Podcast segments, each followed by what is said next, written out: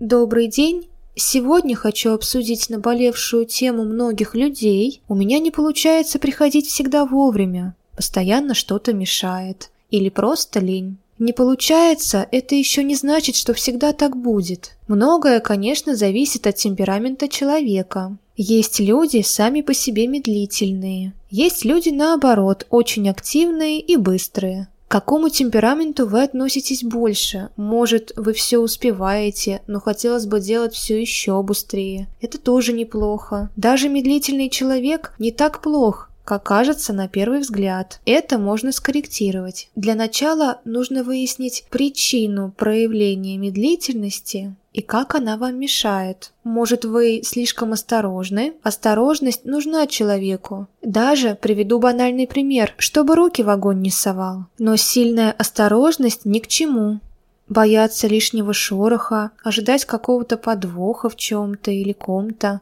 снижает вашу продуктивность. Осторожность должна быть, она более сочетается с внимательностью, а не с предельной бдительностью и готовностью принять удар. Также много мыслей в голове тоже может мешать. Вы все обдумываете до мелочей, что и как сделать, кто что может вам сказать. Это тоже замедляет вашу продуктивность. Продумывать можно и нужно ваши шаги, но вы должны понимать, что все конкретно до мелочей продумать нельзя. Обстоятельства постоянно меняются в нашем мире, и нужно уметь под них подстраиваться. Мы можем это сделать. Человека так создала природа он может адаптироваться и подстроиться под обстоятельства. Я не призываю вас к бездействию. Также вашу продуктивность может снижать страх. Замените страх на противоположное ему чувство – смелость и старайтесь меньше думать о плохом. Представьте себя другим человеком, у вас высокая продуктивность, внутри чувство легкости и твердая решимость. Стоит вам куда-то пойти или что-то сделать, вы все делаете настолько быстро, что даже удивляются окружающие. Представили? Даже на душе стало спокойнее и появилась уверенность в своих силах. Про метод самовнушения и как быть, если постоянно что-то или кто-то мешает вашей продуктивности, я расскажу об этом в следующем подкасте.